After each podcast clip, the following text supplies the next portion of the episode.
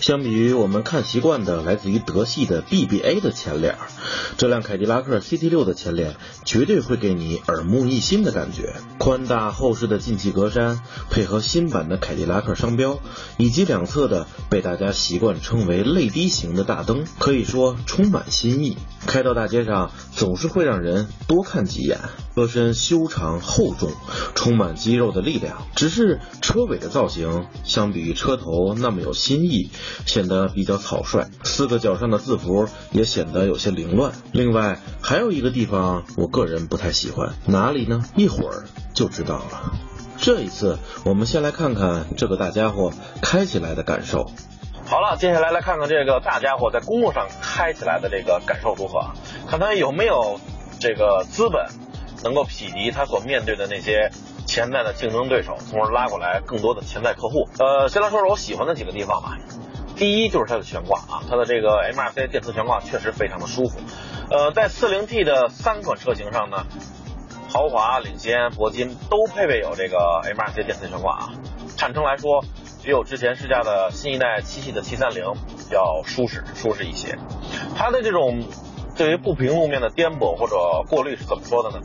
就是震动的时候会让你觉得很柔和、很舒服，但是你会担心这种柔和、柔软、舒适会不会继续压缩的话，会一下子突然到顶，会顶的比较硬、比较突兀？不会的，随之而来，它会用比较柔韧啊，非常柔韧、非常柔润的这么一种柔和的态度来拖住你的继续的。悬挂形成的压缩，所以你完全没有必要担心啊。它的就是初段给你的感觉很轻松舒适，对车身的牵制也没那么强。但是继续压缩的话，会让你觉得，哎，有把子这个底气。而且这个拖住你的话，也不是说噔一下子硬硬的拖住，而是比较柔和的，嗯，像太极一样。怎么说呢？我就打个中国人比较，呃，能理解的这个这个比方吧，就像太极一样，它是靠一种柔韧、一种无形来。拖住，拖住你，来拖住这个车身，来化解震动，真的是非常舒服。具体的，我想可能只有你亲自开过带有 MRC 电磁悬挂的这个凯迪拉克车型，可能才会了解它的这个悬挂有多么的神奇啊！真的是，悬挂是给我印象比较深的一点，非常的舒适。当然了，这个，呃，它的竞争对手我只开过七系啊，像新的 S 级，还有 A 八。到目前为止我都没有开过，比较遗憾。包括捷豹的 XJ 啊也没开过，但是七系也算是一个这个级别很突出的一个代表了，所以它能在悬挂方面战胜七系，我觉得对于 S 级对 A 八应该也会有自己的本领。第二点就是它的静音隔音啊，这辆车使用的是双双层的这个夹层玻璃，整个车子的这个其他方面的静音效果做得非常的好，在行驶当中你几乎听不到声。只是微弱的有一点点的这个风声，另外对于发动机的噪音啊等等的都是隔绝的非常好啊，非常的静谧，这样能够让你有充分的时间来体验一下这个博士的音响系统。当然，豪华和领先的这个扬声器的数量不如铂金的数量多，呃，四零 T 铂金版它有三十四个喇叭，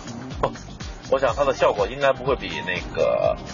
呃，捷豹用的 BMW，还有这个宝华嘛，还有这个柏林之声，应该不会比他们差的。当然，这辆车的音响整体来说也是比较棒的。啊，它是第三点，当然就是它的 3.0T V6 双涡轮增压发动机。呃，先来看一下参数，这台 3.0T 的 V6 发动机，它的功率达到298千瓦，基本上就是300千瓦了啊，也就是说升功率100千瓦左右，最大扭矩544牛米，相当的强悍。呃，和我之前试驾过的保时捷老，就是当前这一代的，不是最新一代的，当前这一代的 Panamera 的 4S，我之前不是试驾过吗？烤牛肉，和它那台发动机基本上旗鼓相当，啊，呃，这台发动机是三百千瓦，五百四十四牛米，保时捷那台是三百零九千瓦，五百二十牛米，啊，互有胜负，可以说基本在一个水平线。另外呢，和另一个运动品牌玛莎拉蒂的那台 V6 双涡轮增压发动机3.0的高功版。也是旗鼓相当，剩下的比这个捷豹、奥迪、奔驰、宝马等等这一众的 3.0T 的发动机，甭管是涡轮的还是机械的，比他们都要强，动力比他们都要强，加速也要比他们更快。呃，说完了它的这个正面参数啊，对，还说一点有意思的，就是通用自家还有一台 3.6T 的 V6 双涡轮增压发动机，3.6，我觉着怎么功率扭矩会比它大吧，因为毕竟排量大嘛。呃，那台发动机是用在他们自家的 ATS-V 上，但是呢，我查了一下，这台 3.0T 的发动机，无论是功率还是扭矩，似乎到我忘了扭矩是多少，但是功率肯定肯定是要强过那台 3.6T。一般在舒适模式下呢，它的这个油门踏板啊，呃，变速箱调教都是比较的很有弹性的啊，变速箱稍微有点懒，呃，油门踏板的回馈力度，这种弹性能够让你很好的拿捏油门的角度，很舒服。这个时候呢。它不是特别的敏感，你看我都踩下三分之一多了，它才勉强的降一档，稍微的加起一点速来。因为动力储备足够，所以这个时候即便不愿意降档，它的这个在舒适模式下的加速也足够的快。我觉得一般来说调整到舒适模式完全足够用。当然你还可以调整到运动模式。哇，车的底盘上出现了一个。黑白方格旗啊，就是 F 一那种或者汽车比赛那种冲线的方格旗，这个时候我们油门到底试一下，哇，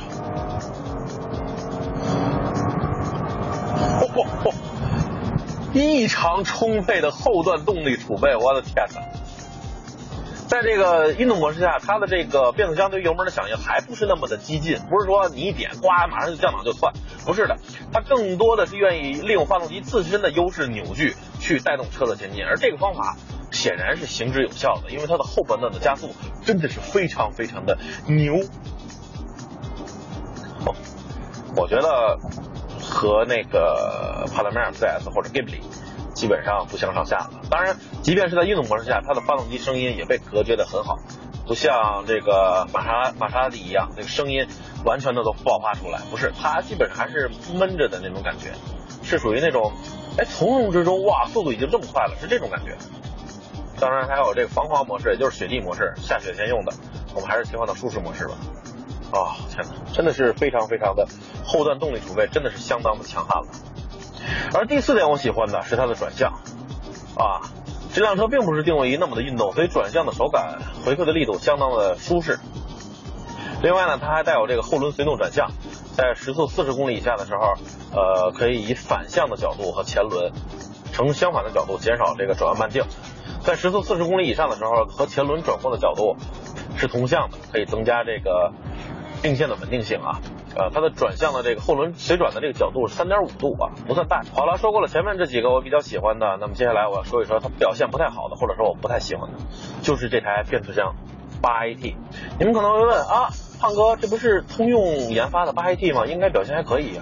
是，它有好的一方面，也有不太好的一方面。好的一方面就是，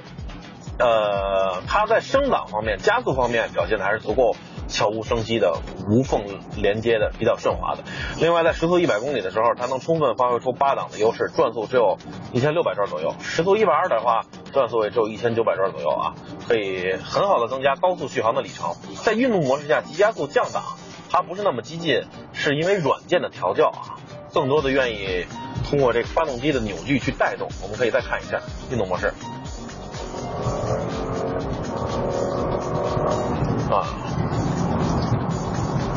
不是那么的愿意去降档但是当你多踩还是会降的。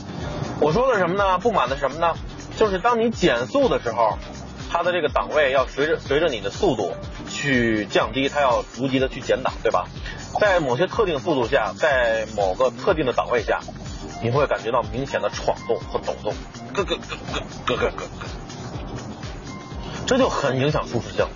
要知道它是一款定位于豪华的大型的舒适的体面的这个这个大型豪华轿车，如果你载着客人或者说其他的朋友，呃，我们在城里开遇到红绿灯会经常的去刹车减速，对吧？在这种情况下，让别人体验到了这种感觉，那你说别人会怎么想？也许人家不会说出来，但是可能会对这辆车的舒适性，在这种情况下的舒适性抱有一定的怀疑的态度。真的。另外呢，就是在等红绿灯的时候，踩着刹车挂着 D 档。我想这也是中国大多数消费者开自动挡的时候都会这么使用的一种习惯。在这种情况下，它的车辆也会有抖动，并不是说我刹车踩踩的不死，它这个车辆且走且不走之间，动力和刹车进行挣扎，进行这个这个较量之间的那种抖动，而就是完全踩死了变速箱的抖动。所以这两点还是相当影响舒适性吧。所以它是八档变速器，但是你要具体分析怎么看，它有自己好的一方面，也有不好的一方面。听说通用和福特联合开发了十 AT 的变速箱，那么它的具体表现怎么样呢？会不会有刚才我说的这些通用变速箱的毛病呢？到时候还要试驾一款配备那个变速箱的车型才知道。还要吐槽的一点就是它的自动大灯反应比较慢。这也是凯迪拉克自动自动大灯的一个通病，就是当你进入隧道之后，只要一黑暗，只要一进隧道，马上就能亮。所以这就是这辆车整体开起来的动态的感觉。它的底盘非常的舒服，它的静音足够的优秀，它的动力储备简直太牛了，它的这个后段加速也简直太牛了。但就是八档变速箱。在低速的时候，某些特定情况下会闯动。啊，对，说说它的油耗啊，毕竟这么大功率嘛。我们这几天测试它综合百公里油耗，有环路啊，有红绿灯的拥堵啊，一般的城市道路。还有高速等等的综合百公里耗十三点，呃，它有这个 V 六和 V 四模式啊。这个当你需要动力的时候，加速的时候，它就是 V 六模式，六个气缸完全工作。当你在匀速巡航的时候，不需要动力的时候，或者下坡的时候，比如我现在，它就是 V 四模式，这有一个数字可以显示，而且中间的切换完全是无缝的，完全让你察觉不出来的，这一点还是不错的。但是具体省油的效果有有没有那么明显呢？我想可能稍微有一点吧，更多的是让你心理上的。呃，当然，十三点四升这个数字相对于它的动力来说，这么大的车，它的车重，那个三百千瓦的动力来说是完全可以接受的。就是有一点，它的这个油箱七十二升，不是太大。当你加满油的话，它的这个续航里程基本上在五百多公里左右啊。我如果油箱能再大一些，加大它的续航里程，我想就更好了。当然，我想这也是美系车的一些通病啊。你比如之前我试驾过的很多的这个美系车型，它们油箱都偏小。像之前试驾的 CTS-V，六十八升，啊，面对美国市场的一些欧系高性能车 C63 AMG，六十八升，然后我记得去年试驾的锐界 2.7T，油箱也比较是一辆大型豪华轿车，但是当你坐进来之后，你就觉得它好像在豪华的程度啊，或者说气场啊，或者说那种细腻氛围上做的还是不够。你看这个前面的内饰这块，基本上和一些三十万左右的这个中级的轿车也差不多啊。呃，比较硬的这种塑料等等，然后这是桃木的，底下呢也是一片塑料，稍微有一点点柔软，就是整个内饰给你感觉，呃，它不想竞争这个级别市场嘛，但是内饰你总觉得还是差一些。哦，这个这个，呃，方向盘倒是还可以啊，主要是集中在这块儿，没看上去和呃这个一些中级啊或者中大型的没有太大的区分开，没有达到这个凯迪拉克应该有的顶级的那种那种水准，但是。这样的话，它靠什么来啊吸引消费者呢？那就是非常高的性价比。也就是说，在这辆车上，它会配备相当多的丰富的配置，可能其他的像这个竞争对手啊，可能就没那么多的配置了。那么这辆车呢，它是这个 40T 豪华版，是 40T 当中最低配的版本啊。呃，官方指导价是五十九万九千九，应该是现在各个店面啊，应该中国的各个店面应该都会有比较大的优惠。我们来看一看这辆车的配置啊。这个自动的大灯、自动雨刷、铝合金的方向盘、换挡拨片，然后呢，电子稳定程序，三种驾驶模式选择啊，在这儿呢还有这个座椅的加热，而且这个加热不光是坐垫，还有这靠背，还有那个坐垫的通风啊，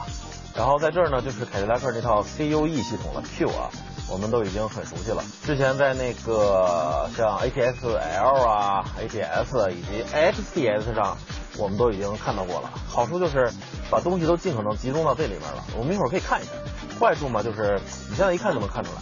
它是一个天然的指纹收集器。尤其现在夏天啊，这个手手指上比较有汗，所以你稍微一点，很清楚这块就是会脏一点，所以你要不停的去擦它啊。还有这个电动后备箱开启。关闭，四个车窗的一键升降，首先它的方向盘调整，即使是在 40T 的最低配版本上也是电动的，还有一个中间隔断的全景天窗等等，然后配置相当丰富了，我觉得，呃，现在优惠完之后基本上可以在五十三到五十四左右啊，你想想以这样一个价格买到这么一款大尺寸的车，然后配置还是如此的丰富，我觉得这一点确实是足够有诱惑力的。呃，来看看它的空间吧，然后很宽敞，唯一不足的就是这个坐垫稍微显得有点短，所以你的大腿的前面支撑，呃，不是太舒服，不是太丰富。那接下来呢，我们来点火，来看一下它的这个仪表盘以及中控这个啊，很容易就留下非常大的齿痕，然后就甚至挡。有人说你怎么测试音响老用广播呀？那是因为我平时准备的高品质的音源确实不太多。另外呢，如果所有车型的评价音响的时候都用广播的话，那起码有一个起跑线，大家都在同一个起跑线，有一个对比的标准，对不对？嗯，来看看这个啊，菜单啊，很容易上手，显示的很清楚，很细腻啊，就是一这个这个对于触感的这个接触并不是特别的灵敏，有的时候你需要多点几下。二就是我刚才说的，很容易收集指纹，而它的这个仪表盘也是非常的这个怎么说呢，很有科技感啊，可以在这进行各种。行车电脑的调整等等的，所以呢，这辆 CT6 严格来说，它的前排看上去真的不是那么豪华。它所吸引你的就是一些与众不同的东西啊，和 BBA 不同的东西，以及非常高的性价比啊。我觉得这一点的话，还是足够有诱惑力的。你们觉得呢？呃，另外它的储物空间，呃，相对于它的尺寸来说，也稍微有点不太足啊，甚至不如一些经济型家轿在这个中控方面想的这个开阔的空间比较多。但是。它可能这个定位就是为了保证一种整体的美感，不是说随便开一个地方就让你放东西的，呃，可能还是定位或者说目标不一样。这有两个杯架，然后呢，这是手写板，呃，这是一个中央储物盒，都不算太大。车门上的这个杯架啊，而它的这个烟灰缸做的还是相当考究的，是一个铝合金样子的烟灰缸，相当于一个一个小艺术品吧。还还是不错，上面有一凯迪的标志，但是呢，和它车身上这些一些地方的凯迪拉克标志一样，除了车头车尾之外，很多地方都变成这种灰白色的了，看上去似乎没有了老之之前凯迪拉克商标的那种灵魂或者说生气，显得灰蒙蒙、暗淡淡、死气沉沉的。呃，还有，你比如说它这手套箱使用的是这种电触的这种方式啊，当这个车辆没有充电的时候，你按这个 left。box 怎么样？还可以，所以有的时候当你停车或者什么时候你想拿一下东西，还得摁一下电源键，似乎不如传统的那种机械式锁的结构方便。但是呢，这就是一种不同的感觉，不同的味道。CT6 的轴距是三千一百零九毫米，而且他们比较坚持自己的原则，就是哪怕这个投入国产之后，因为这是呃凯迪拉克全球车型嘛。呃，哪怕这个在中国投产之后呢，也没有说入降随俗进行加长。呃，如果要加长的话，那就是三二多少多少毫米就打不住了。但是，总有人说它三千一百零九毫米不够用，哪不够用？我搬着这个就是为了不蹭到这个这个什么，给人蹭脏了不好。然后哪不够用？呃，要说它后排的有一些什么不足呢？就是整个座椅啊，坐着感觉一是稍微有一点点硬，但是比之前测试的 XTS 要好多了。第二呢，就是它的这个靠背啊，呃，稍微有一点板直，不是说让你更加的从容的能够向后躺一点，其实就差这么个几度的角度，但是这种坐着稍微有点，一是有点有点点硬，二是稍微有点点直的这种感觉，还是让你觉得不能够尽兴。在它后排的功能呢，相对来说也不是那么的多，这有这个空调出风口，然后呢还有这个后排遮阳帘，这儿呢还有两个这个开关可以控制后排的遮阳帘，这儿呢还有这老板椅的按键，可以控制副驾，后面控制副驾座位，这儿呢还有一个中央空调。只是当你拿出来的时候，你看它整个的动作不是特别的线性，不是特别的细腻，都是咚，这儿上两个杯架，这是放置手的地方。啊，因为它本身后排的功能就不是那么多，所以这块也就没有那么多按键让你控制什么座椅的通风、座椅的前后调整、靠背的调整啊，等等的侧面的遮阳帘等等的，因为它没有，所以这块就是让你放手放飞的，放一点点小东西。另外呢，因为它是这个，呃，二八 T 是后驱车型，四零 T 全系是四驱车型，所以这块不可避免的有一个比较高的一个隆起的容纳成本高。但是呢，由于它后排的空间整体来说比较大，因为后排的乘客如果有中间乘坐需求的话，那就稍微坐在这儿，稍微的挤一挤，把两个腿稍微夹的紧一点，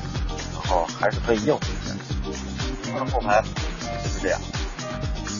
再来看看它的后备箱啊，目前后备箱具体的参数呢我还没有拿到，但是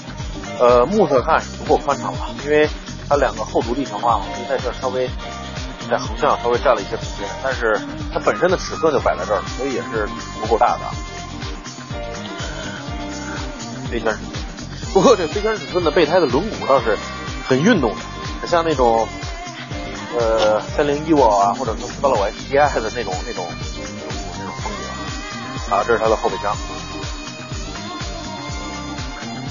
但是呢，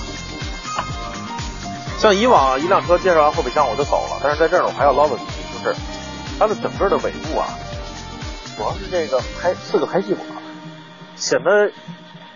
怎么说呢？有一种汽配城的风格。呃，是我知道你是想用四个排气管来显示你的这个动力啊，因为这四零 T 代表的就是发动机的马力在四百马力左右，呃，二八 T 的就是只有一侧两个排气管，这个是两侧四个排气管。你要是超级运动跑车，比如战神 GTR 也行，四个大排气管显示那种运动风格。但是一个豪华轿车，还是大大型的豪华轿车，你后面弄四个排气管，我觉得。看上去视觉上我觉得太凌乱了，因为现在越是豪华的车，它越要化繁为简，越简约就越精致啊，越越低调。你像这个像七系或者什么的，他们那排气管都是后面一个整体的，虽然你前面是有几个管子，但是最后是汇聚成一个整体的一个，然后再再排出，看上去很简洁，一点也不乱。但是这辆车呢，这个排气管显得稍微有一点点，这是我个人觉得啊。可能也有人喜欢这种哇，我要向后车炫耀我的动力有多么强。这只是个人上的一点看法。实际上，这辆车呢，想要作为这个进入大型豪华轿车领域的一个一个新分子，呃，在它的身上你还是能够看到一点点稍微不太让让人满意的地方啊，主要是做工，比如在前方的机盖，来看一下。你看，在它的车头上，它的这个发动机盖的曲线整体来说还是比较多的啊，稍微复杂一些。而这块呢？也要跟着发动机盖的曲线一直要走，所以这条接缝就很考验它的整体的加工工艺、装配工艺。但是呢，当你用手去捋它的时候，你能明显感觉到发动机盖的边缘和这块的边缘两个并不是同起同降，有一定的高低落差。而且肉眼我们可以看出来，你看这是低一些，这是高一些啊。不光是这里，你看再往后的话，在这一块稍微这个拼接的地方一多了，缝一多了，也能。明显感觉出啊，它的这个细节地方还是需要有待加强。所以，购买这辆车，它不是要看这个动力，不是要看这个这个空间，也不是要看整体性价比，是这些都是挺重要的。但是你都花了这些钱了，你要进军这个细分的大型车市场，所以你在一些细节地方一定要展现出来你的决心，以及你可以进军这个市场的底气。所以，凯迪拉克再继续加油吧。总的来说，凯迪拉克 CT6 还算是比较有诚意的一款车，